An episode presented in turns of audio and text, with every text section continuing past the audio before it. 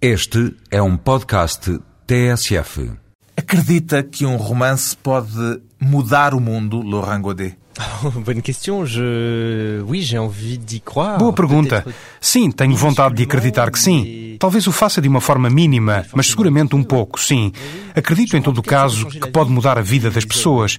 Portanto, lentamente, se houver muita gente a quem muda a vida, creio que isso pode vir a ter influência.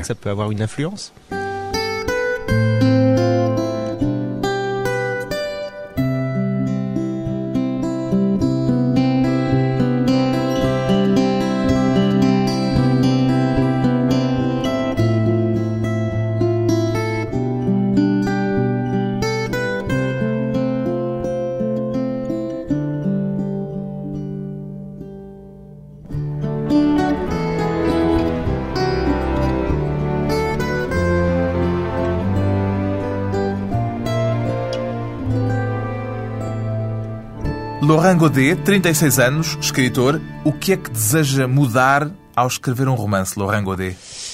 Je pense que c'est une question de regard. Acho que é uma questão de ponto de vista.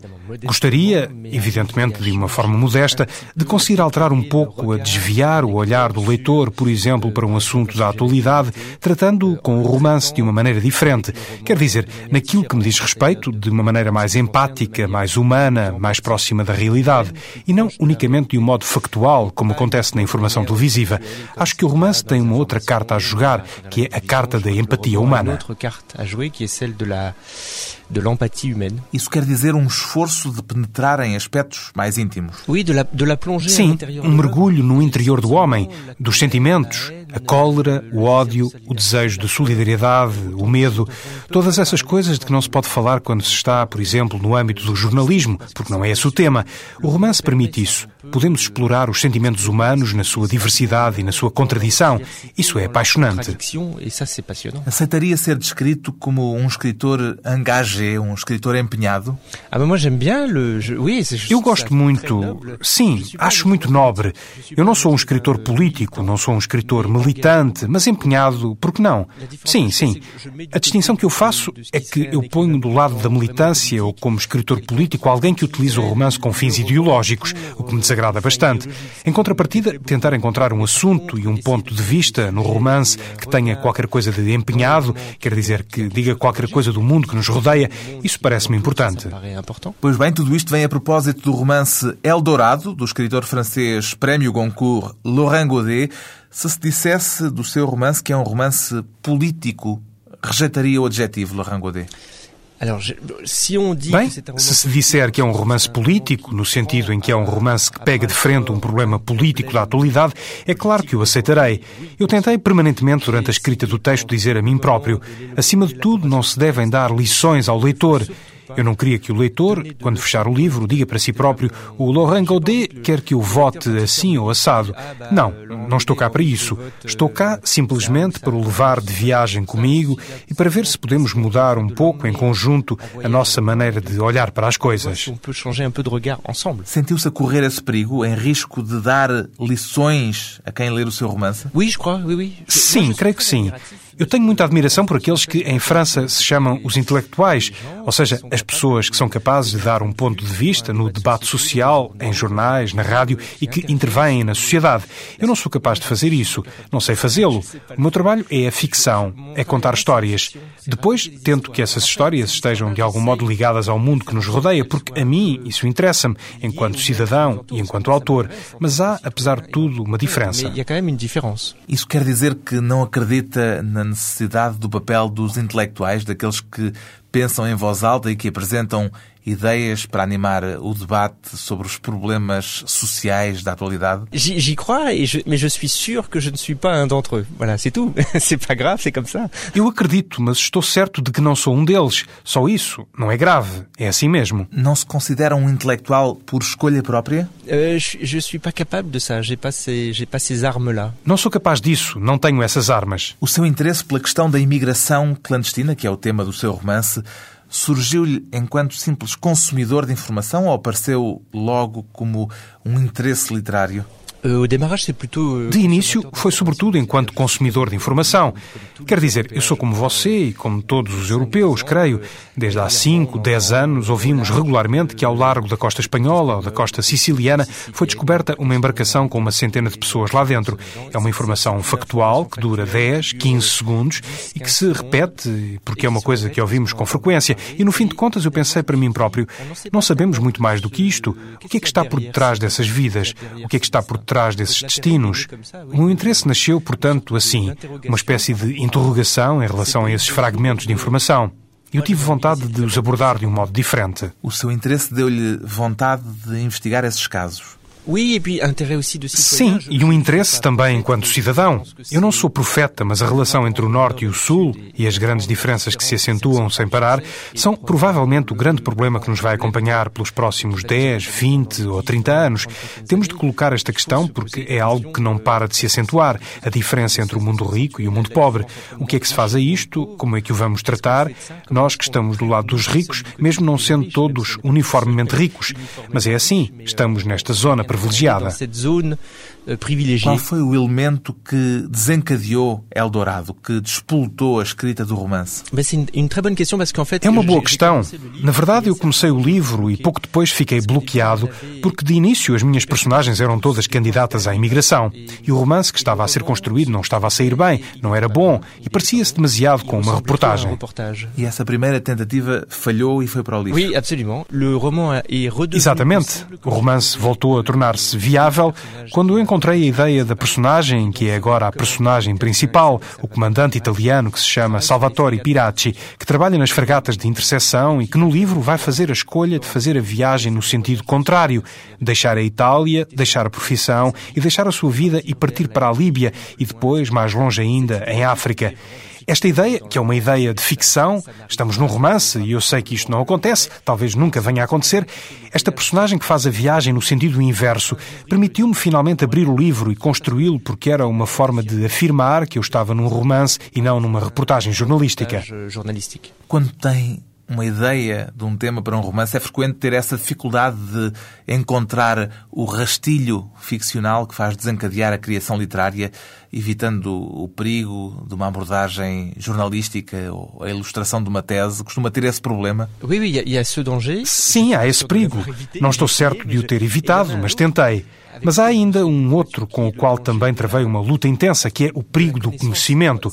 É a primeira vez que, no meu trabalho de escrita, eu falo de um tema tão real e tão político. Ora, é difícil apropriar-nos disto. Será que é preciso tornar-nos especialistas na questão da imigração clandestina? Eu não sou um especialista.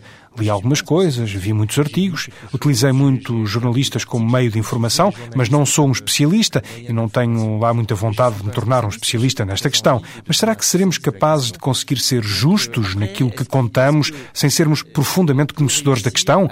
A dificuldade está toda aí incollable sur la question, c'est toute la difficulté là. Qual é a sua conclusão depois de ter terminado o livro? É preciso saber tudo sobre a questão ou pode dar-se o caso de a certa altura, sabendo demais, acabar por se matar a capacidade literária? Quanto a isso, eu tenho a minha resposta. Eu tive aquilo que você diz, tive medo de bloquear com demasiado conhecimento sobre a questão. Por isso, parei, a certa altura, e cheguei, muito concretamente, a colocar a mim próprio a questão. Valeria a pena ir fazer as viagens aos países em questão? Seria necessário que eu fosse à Líbia, à Argélia, aos sítios onde me fosse possível ir? E eu não tive vontade de ir porque disse para mim mesmo, conhecendo-me a mim próprio, que se fosse lá, provavelmente o choque iria ser grande, a raiva muito grande, a emoção enorme e seria muito difícil, no regresso, escrever um romance e não um panfleto político. Isto para mim. Por isso decidi manter uma certa distância em relação à coisa. Nunca visitou, por exemplo, Gardaia, a cidade de Líbia, onde se passa uma das cenas centrais do romance? Não, voilà. Gardaia reste por moi. Não, precisamente, Gardaia mantém-se para mim um nome fantasmagórico e literário. Foi à procura de documentação sobre esta questão da imigração clandestina depois de ter decidido que esse seria o tema do seu romance ou decidiu fazer um romance sobre este assunto por eh, já ter muito material acumulado sobre ele? Eu não decido num dia que o próximo tema vai ser a imigração e depois começo. Não, isso faz-se a pouco e pouco. Digo para mim próprio que está ali um tema que me interessa, portanto, quando encontro artigos nos jornais, ponho-os de parte. Depois, ao fim de um ano ou dois, dou-me conta de que já são muitos e que aquilo realmente me interessa. E pronto, o tema afirma-se à medida que eu vou investigando. E qual é que foi o episódio que mais o marcou nesse período em que estava a recolher material sem saber ainda se ele acabaria por resultar num romance. Houve dois artigos que realmente tiveram impacto em mim, porque descobri coisas que não sabia. O primeiro foi quando li um artigo em França que dizia que, para a máfia local da região de Puglia, ou seja, a parte da Itália que fica em frente ao Adriático, frente à Albânia, o tráfico de imigrantes clandestinos tornou-se mais lucrativo do que o tráfico de droga. Portanto, tomei consciência, pessoalmente, que todas aquelas histórias eram também, e talvez mesmo sobretudo, histórias de dinheiro surtout des histoires d'argent. Quer dizer, o tráfico de imigrantes clandestinos tornou-se uma indústria. C'est devenu une industrie, c'est devenu de l'esclavagisme. Tornou-se uma indústria, tornou-se uma forma de esclavagismo puro e duro, ou seja, utiliza-se a miséria das pessoas de uma forma lucrativa. Essa foi a primeira história. A segunda foi quando houve em França, e infelizmente isso acontece com alguma regularidade, o episódio de um barco que deu à costa francesa. Apareceu cheio de imigrantes clandestinos, o que é bastante raro. E de facto encontrei um artigo a explicar que aquilo se tratou de uma espécie de, como dizer, de diplomacia não oficial e selvagem, provavelmente da parte da Síria, que, para que a deixassem em paz em relação à questão do Líbano e de Beirute, enviava barcos para a costa francesa. Era uma espécie de mensagem a dizer: deixem-nos em paz por causa do Líbano, senão enviamos-vos barcos regularmente. Uma espécie de mensagem dire laissez-nous tranquille avec le, le Liban, sinon on vous enverra des bateaux régulièrement. No seu romance atribui essa ação à Líbia. Absolument. Alors j'ai réutilisé cette, cette petite chose-là parce qu'elle m'a beaucoup frappé. Exatamente. Reutilizei este pequeno dado porque ele me impressionou bastante. Era o segundo choque que eu tinha. Disse para comigo mesmo: não são só histórias de dinheiro, é também uma espécie de diplomacia oculta entre Estados pouco conscienciosos. Isto esboça um pouco a tensão que pode existir entre o Norte e o Sul. E isto deu-me vontade de falar deste assunto, porque de repente os homens e mulheres que embarcam nessas viagens são também objeto de tudo isto, de coisas que os ultrapassam. E podemos ver nisso o destino e a fatalidade.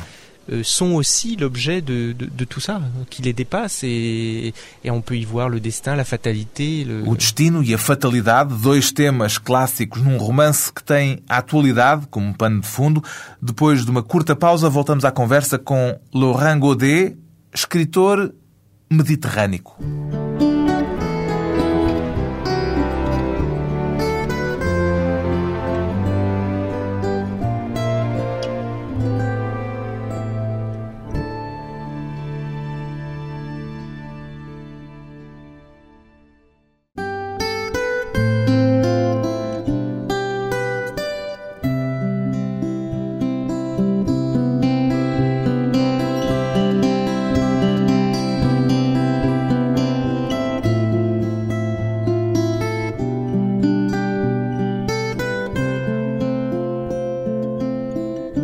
Regresso à conversa com o escritor francês Laurent Godet, o autor do romance Eldorado.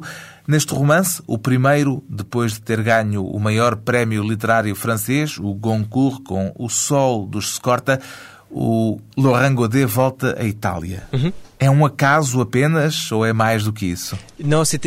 Não, na verdade era, por um lado, lógico, devido ao tema, porque tendo em conta a Europa e as possíveis portas de entrada, a Itália é realmente uma zona onde há muita atividade de imigração, nomeadamente ao largo da ilha de Lampedusa.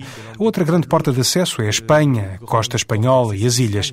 De resto, também falo um pouco disso no fim do romance, porque fui apanhado por essa realidade. Mas, portanto, a Itália era quase natural. Mas não terá deixado de notar que, de certo modo, o facto de ter escolhido Itália prolonga o seu romance anterior. É verdade que isso foi também, para mim, uma maneira de piscar o olho ao romance anterior, O Sol dos Scorta, que se passava lá. É um país que eu adoro, portanto... Tem algum tipo de ligação pessoal à Itália? Sim, a minha mulher é originária da região de Puglia, ah, justamente. e à parte dessa ligação, digamos, sentimental, o que é que o fascina tanto na Itália, sobretudo na Itália do Sul? Eh ben, c'est une bonne question. Boa pergunta. Não sei. Há uma mistura de. Como é que eu hei de dizer? Gosto da luz que existe lá, gosto da vida de rua que existe lá e que não há em França. Gosto deste sentimento de estranheza, porque quando lá estou sou verdadeiramente estrangeiro. Não falo italiano de forma corrente e não falo de modo nenhum o dialeto local. Portanto, tenho um pouco a impressão de estar Por um lado, tenho alguns pontos de referência, já começo a conhecer a região e, ao mesmo tempo, sinto-me totalmente estrangeiro e gosto muito dessa espécie de estranheza. É refrescante para mim. Será que se pode descrever o seu romance Eldorado como um romance mediterrâneo, Laurent Godet? Uh, oui, Sim, de boa vontade por mim. Creio que há em todo o romance essa luz, sobretudo a luz do sul, o sol que bate. Penso que estamos nesse universo, sim. É um universo que já entrou em romances anteriores seus e creio que até em algumas das suas peças de teatro é um universo que parece querer colar-se por completo à sua escrita. Oui, oui, oui. Mais je sais pas pourquoi. Sim, mas não sei porquê. Porque eu não sou de modo nenhum dessa zona da Europa. Nasci em Paris. Mas é verdade que há uma. Não sei. É algo que tem muito a ver com a luz tem muito a ver com o ambiente dessas terras que eu amo e que ainda para mais fazem despoltar o meu imaginário com bastante facilidade. E me font déclencher l'imaginaire assez facilement. Acredita que haverá nisso também alguma relação com o seu interesse pela tragédia grega, com os seus estudos de teatro? Haverá aí também algum traço de união nesses diferentes aspectos do seu percurso, Laurent Godet? Oui, et puis je crois, moi, ce qui me fascine dans la Méditerranée, pour le dire. Sim, e depois, a mim, o que me fascina no Mediterrâneo, para o dizer de forma algo rápida, é essa acumulação de histórias, camada sobre camada, de todas as civilizações que nos antecederam, que se guerrearam umas às outras, que deixaram traços diferentes, traços que acabaram por se unir uns aos outros. Creio que não haverá um pedaço de terra neste planeta onde tenha havido simultaneamente tanta beleza e tanto sangue misturados porque isto também tem de ser dito, é uma região de matanças, de combates, de torturas e também de magníficas construções, de beleza absoluta, de arte. Creio que a vida de um homem não é suficiente para explorar tudo o que o Mediterrâneo, a Itália, a Espanha, a França. Enfim, são zonas onde nunca se acaba de ver e de explorar. Acho isso muito, muito belo. E além disso, é verdade que eu, em relação a esse gosto pela tragédia grega, tenho a impressão de estar a pisar a terra onde tudo aquilo se passou. E por que a tragédia grega lhe interessa tanto? Vous voulez une réponse sincère, qui est très déprimante. Je crois que c'est parce que Quero uma resposta sincera e muito deprimente. Acho que é por ser aquilo que se parece mais com aquilo a que as nossas vidas vão acabar por se parecer. A vida de cada um de nós. Tenho muita pena de dizer isto, mas para cada um de nós isto vai acabar mal. E, portanto. A vida é uma tragédia. Com certeza. Termina, cedo ou tarde, com maior ou menor alegria, no entretanto, mas há um momento em que se acaba e creio que a tragédia nos habitua de mansinho a esta ideia de que as coisas passam da felicidade à infelicidade e que isso é a própria essência da nossa vida. É preciso aceitar esta ideia. Digo isto, embora não o aceite eu próprio. É complicado, é difícil, é doloroso, mas é, em todo o caso, o rumo da vida. Já houve quem reparasse na presença de temas da tragédia clássica em Eldorado, o seu romance. Esses temas estão lá de uma forma consciente para si? Bem, sim e não. Quer dizer, não estou assim tão seguro. Eu não diria que é um romance trágico. Creio que há nele pedaços de tragédia, há personagens com feições um pouco trágicas, mas no seu movimento geral, para mim, não estamos totalmente no território da tragédia. Pensei que as coisas acabam mal, nomeadamente para a personagem de que já falámos, do comandante Pirachi, mas não é por ele morrer no fim. Confesso, ele morre. Mas, por outro lado, acho que no fim do livro ele está mais próximo de si próprio, está mais reconciliado consigo mesmo do que no início do livro. Mas eu referia-me a certos temas, a certos andamentos da história, digamos assim, a mulher que tenta vingar a morte de um filho, por exemplo. Sim, é por isso que eu dizia que há pedaços, há temas de tragédia. Efetivamente, há o tema da vingança, há o tema do luto, da dor, do acaso que aparece sem mais nem menos e que bate à sua porta e que destrói tudo, nomeadamente o filho dessa mulher. Também há o sacrifício de um de dois irmãos para a salvação do outro. Oui. Sim, mas o que eu lhe dizia é que, no movimento geral, inclusive para os dois candidatos à imigração, o livro desloca-se, apesar de tudo, na direção da luz. É uma trajetória quase feliz para Suleiman, o jovem que tenta vir para a Europa. Bem, em todo caso, nós sabemos que será difícil eles virem a obter toda a felicidade que imaginam existir aqui assim que conseguirem entrar na Europa. Sim, estou absolutamente de acordo consigo. Esse é um ponto importante e permite-me dizer algo sobre a escolha que fiz para o livro. Em Eldorado, eu escolhi tratar apenas a parte da viagem. Não digo nada sobre o que acontece às personagens, uma vez que elas chegam à Europa. Não digo grande coisa sobre as razões pelas quais elas partiram. O que a mim me interessa é o período da viagem, porque é o período do desejo e da fantasia do Eldorado. Agora, evidentemente, como você diz, com tudo aquilo que sabemos de como as coisas se passam em geral, podemos imaginar que não haverá seguramente muita felicidade para Suleiman quando ele já cá estiver. Mas esse não é o meu tema. O meu tema é que, quanto ao projeto dele, ele é bem sucedido. O que se vai passar depois, não sei. Après, ce qui va devenir, je, je ne sais pas. Curiosamente, Eldorado é um título que evoca mais depressa um imaginário da América do que algo de mediterrâneo, de europeu ou de africano. O que é que o fez escolher este título, Laurent Gauthier? Há duas razões. A primeira é que, investigando esta questão, eu estava muito interessado em ver que, e isto é um ponto de vista pessoal, há uma oposição entre dois imaginários. O imaginário do Eldorado, para quem é do continente africano ou do continente asiático, que diz para si mesmo que na Europa as coisas vão ser uma maravilha, haverá trabalho, tudo é belo, tudo é magnífico. Este é o imaginário do Eldorado. E do nosso lado, penso que há um imaginário que faz frente a isto e que é o imaginário da cidadela, que é o de dizer vamos poder fechar as portas, ninguém vai entrar, se quisermos ficar sós connosco próprios. É uma mentira. Não podemos fazer isso. É impossível. Em todo o caso, são tantos os quilómetros de costa em Portugal, em Espanha, na Itália, que é impossível colocar um polícia de 100 em 100 metros. Creio que são dois imaginários que se defrontam. Ambos são mentira, mas é preciso ver bem como é que tudo isto se organiza. Além disso, o que você diz é verdade. É verdade que a palavra Eldorado faz referência, antes de mais, para nós, à América do Sul ou à América em geral. É essa espécie de viagem. E justamente creio que teremos de aceitar a ideia de que isso mudou, que somos nós agora o Eldorado para outros. Isso pode fazer-nos pensar também na saga dos europeus que tentaram encontrar na América, no passado, aquilo que hoje os africanos tentam vir a encontrar aqui na Europa. Exatamente, e é apaixonante. Acho que na Europa há uma grande diversidade histórica dos diferentes países em relação a isso. Acho que, por exemplo, a França e Portugal não estão de modo nenhum no mesmo plano quanto a essa questão. Eu não sou um especialista em relação a Portugal, mas em França parece-me que temos muito pouca tradição de emigrar, o que faz com que tenhamos o reflexo, a meu ver, extremamente pernicioso, de dizer só temos que fechar as portas e estaremos em paz.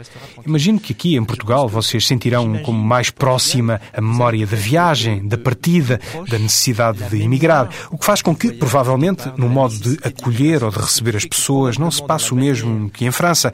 E a Itália, nesse aspecto, é semelhante. Não há uma família italiana no Sul que não tenha um antepassado eh, que terá tentado a sua sorte nos Estados Unidos, ou no norte de Itália, ou em França. Portanto, as famílias recordam-se disso. Não foi assim há tanto tempo. Foi há uns 30, 40 anos, ou nem tanto. Penso que isso altera muita coisa. Em França, infelizmente, isto é mais longínquo. Portanto, temos tendência para dizer nós sempre fomos o país para onde os outros querem vir. É uma pena que se esqueça que há momentos na história em que somos nós que partimos, em que somos nós que vamos procurar exílio e que vamos procurar hospitalidade a algures. Isto parece-me uma ideia importante. Ou euh, c'est nous qui partons, ou c'est nous qui allons demander l'exil, qui allons demander l'hospitalité quelque part. Moi, ça me semble être une, une idée importante. A noção de que a história tem ciclos e que os que hoje acolhem podem voltar a precisar de acolhimento amanhã. Depois de mais uma curta pausa, voltamos com o escritor francês Laurent Godet e a literatura como uma forma de viver outras vidas.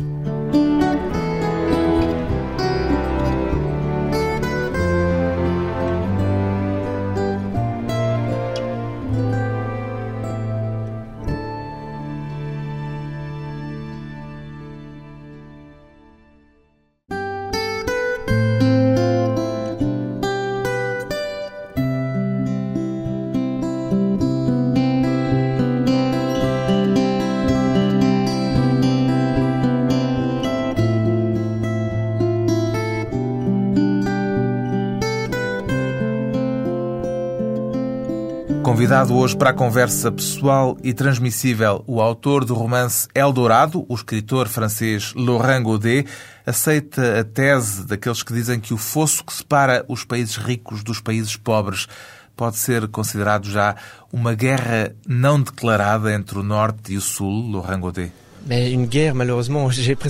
Uma guerra, quase tenho vontade de o dizer, uma guerra infelizmente não.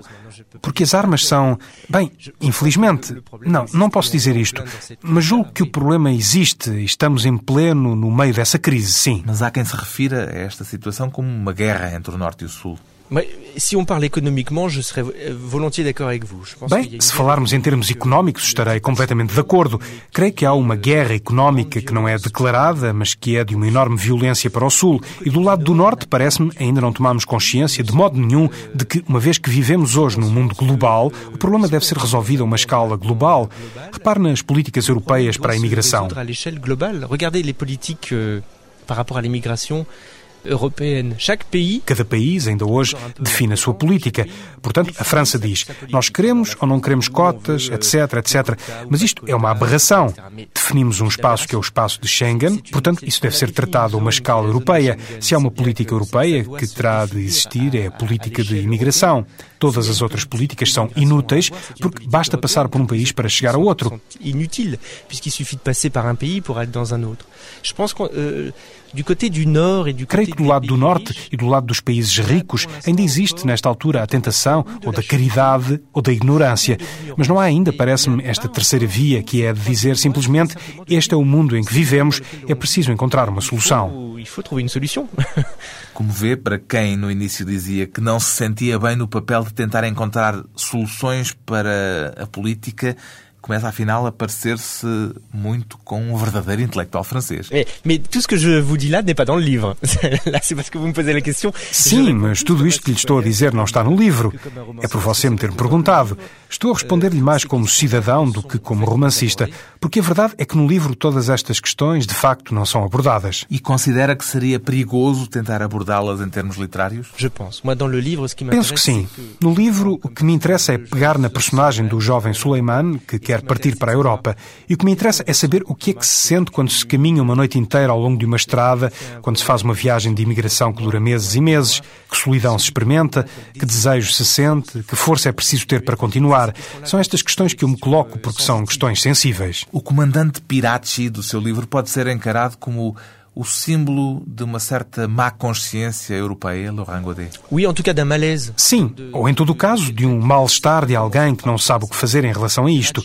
Pirachi, penso que ao mesmo tempo está correto. Quer dizer, durante muito tempo ele teve um papel muito bem definido de polícia do mar e depois, a partir do momento em que isso lhe é insuportável, dá-se uma tomada de consciência que já é importante. Depois, a fantasia dele de ir para a África e de fazer a viagem em sentido inverso é uma fantasia que, seja como for, não serve para resolver nada. Simplesmente, para ele, é uma espécie de dissolução no mundo, de aprendizagem também.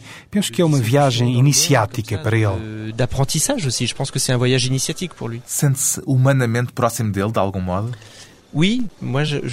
Sim, eu sinto-me muito próximo. Gosto muito desta ideia da viagem como uma espécie de apagamento de si próprio. Quando se viaja, aquilo que eu acho que é muito inquietante e muito belo é que, ao estarmos num país estrangeiro de que não falamos a língua e onde não conhecemos ninguém, nós somos nós próprios. Já não somos ninguém.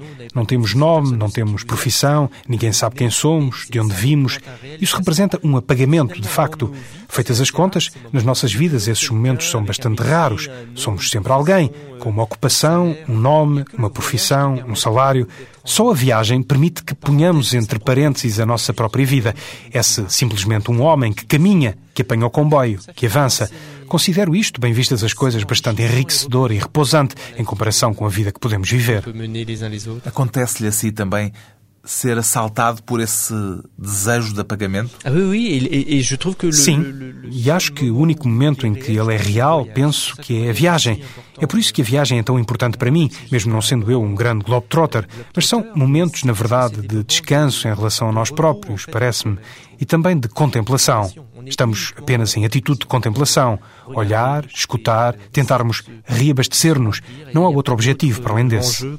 O seu romance Eldorado significa, de algum modo, implicitamente, uma forma de rejeição das fronteiras?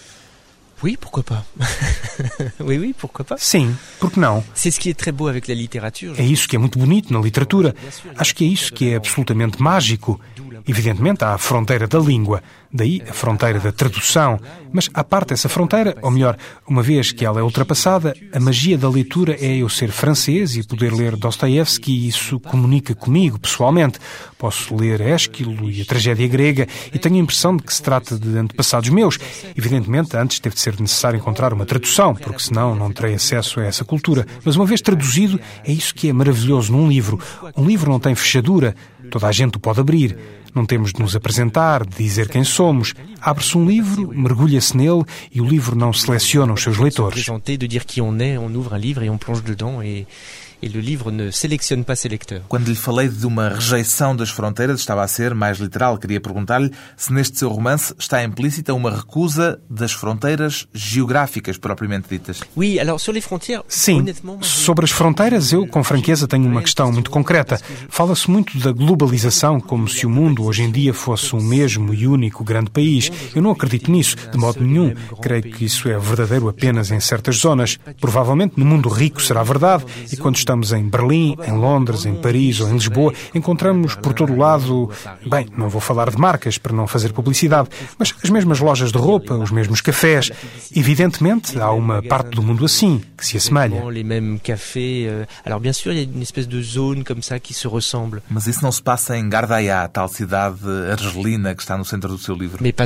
Mas não em Gardaiá. E, de certo modo, em certas regiões, as fronteiras nunca foram tão marcadas como atualmente. E isso é doloroso. Que é complicado. Você perguntou-me sobre o sul de Itália. Se eu gosto tanto da Itália do Sul, é também porque para mim é um país profundamente estrangeiro. E eu gosto dessa estranheza. Portanto, é importante que haja fronteiras, que estejamos realmente num outro mundo. Esta ideia para mim é muito importante. No dia em que o sul de Itália for como Saint-Tropez, isso será de uma tristeza infinita. Ça. Sud sera euh, euh, d'une infinie tristesse. Aceitaria que o considerassem um idealista, Laurent Godet? oh, pourquoi pas, ça fait de mal à personne. Porque não? Isso não faz mal a ninguém. Um humanista? Un humaniste, ça me plaît plus que idéaliste. Humanista agrada-me mais do que idealista. Humanista realmente agrada-me muito. Penso que essa é uma das definições da escrita. Se retomarmos a divisa do humanismo, sou um homem, não a sei em latim, peço desculpa, e nada do que é humano me é estranho, isso para mim é uma definição da escrita.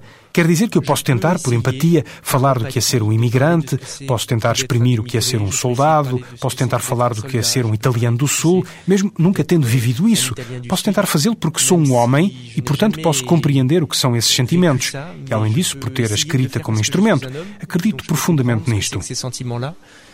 Et puis parce que j'ai l'écriture comme outil. Moi, je, crois profondément.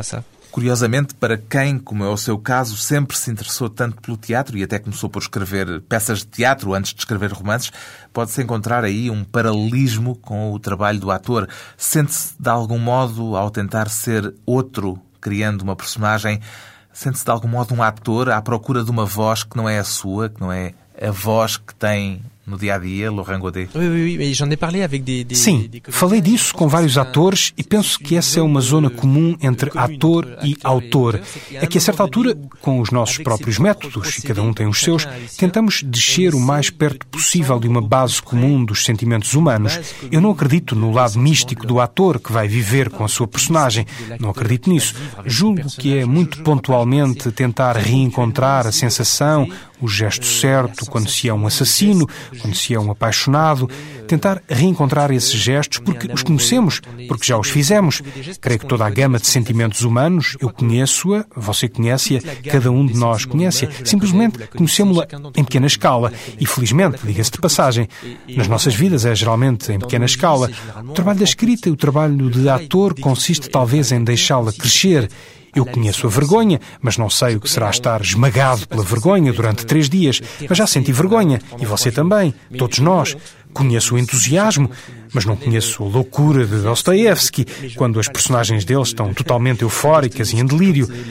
Talvez não seja possível fazer aumentar, imaginar o que será esse sentimento se ele tomar conta por completo da nossa cabeça, do nosso coração. prend toute la place dans la tête, dans le cœur et E esse pode ser também o trabalho do leitor? ah, Creio que o prazer do leitor é esse. Quando ele está com o livro, são-lhe oferecidos os seus sentimentos em maior do que na vida normal. Que dans la vie euh, normale. Que sentimento é que desejaria que o seu romance Eldorado pudesse provocar nos seus leitores, Laurent Godet? C'est une question un peu, c'est une réponse. Vou dar-lhe uma resposta tola, mas acima de tudo, emoção. Moi, je suis très très classique pour ça. Nisso sou muito clássico. Se o leitor partilha as emoções das personagens, e retomo a primeira pergunta que me fez, talvez alguma coisa se altere nele simplesmente por ele ter tido um encontro. Eu penso, talvez isto seja o meu lado idealista, nos mudam. Os encontros que a literatura, a arte em geral, proporciona. Eldorado, o romance de Laurent Godet, o primeiro publicado pelo escritor francês depois de ter vencido o prémio Goncourt. Eldorado é um encontro com o drama da imigração clandestina. Edição Asa.